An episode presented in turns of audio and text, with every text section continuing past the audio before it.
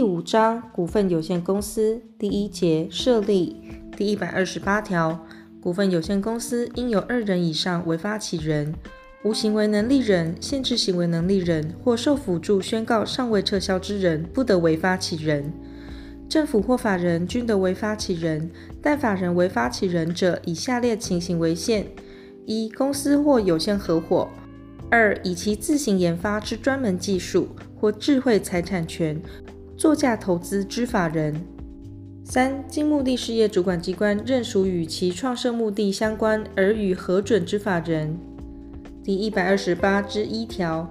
政府或法人股东一人所组织之股份有限公司，不受前条第一项之限制。该公司之股东会职权由董事会行使，不适用本法有关股东会之规定。前项公司得依章程规定，不设董事会。置董事一人或二人，置董事一人者，以其为董事长，董事会之职权由该董事行使，不适用本法有关董事会之规定；置董事二人者，准用本法有关董事会之规定。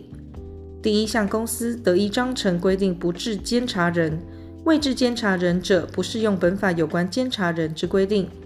第一项公司之董事、监察人由政府或法人股东指派。第一百二十九条，发起人应以全体之同意订立章程，载明下列各款事项，并签名或盖章：一、公司名称；二、所营事业；三、采行票面金额股者，股份总数及每股金额；采行无票面金额股者，股份总数；四、本公司所在地；五、董事及监察人之人数及任期；六、订立章程之年月日。第一百三十条，下列各款事项，非经载明于章程者，不生效力：一、分公司之设立；二、解散之事由；三、特别股之种类及其权利义务；四、发起人所得受之特别利益及受益者之姓名。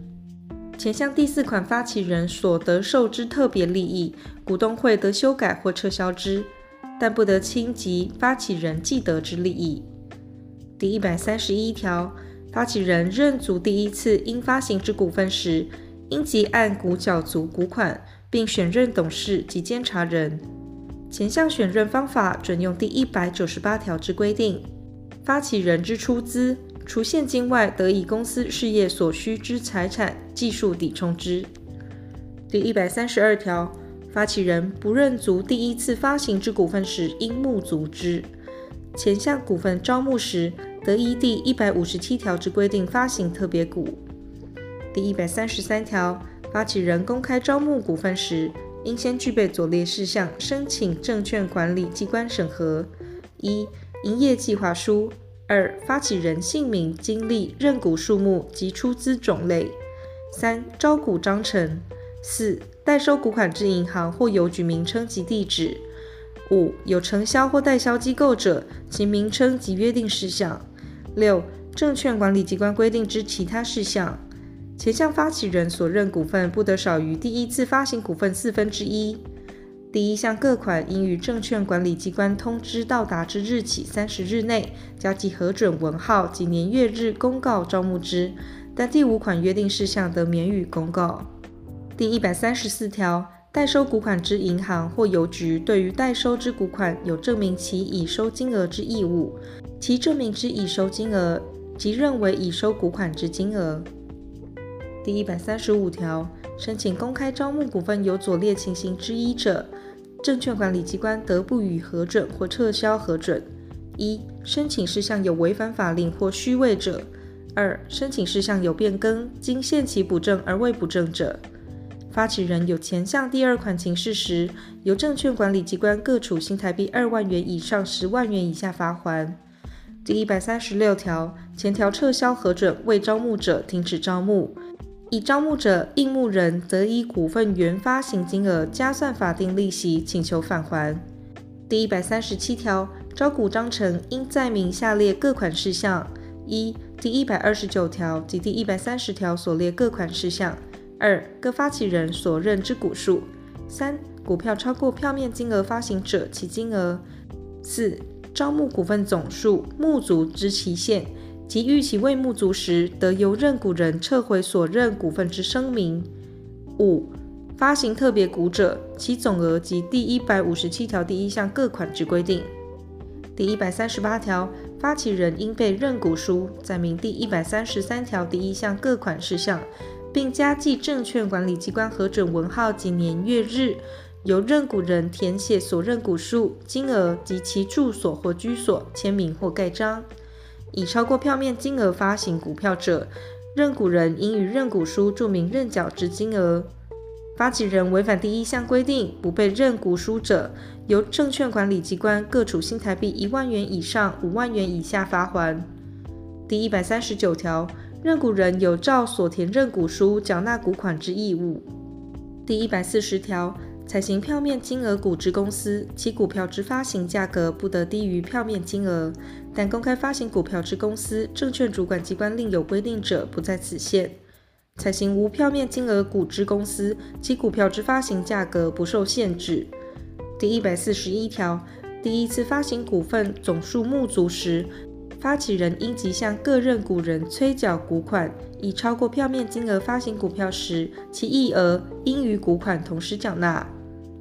第一百四十二条，认股人延欠前条应缴之股款时，发起人应定一个月以上之期限催告该认股人照缴，并声明逾期不缴失其权利。发起人以为前项之催告认股人不照缴者，即失其权利，所认股份另行募集。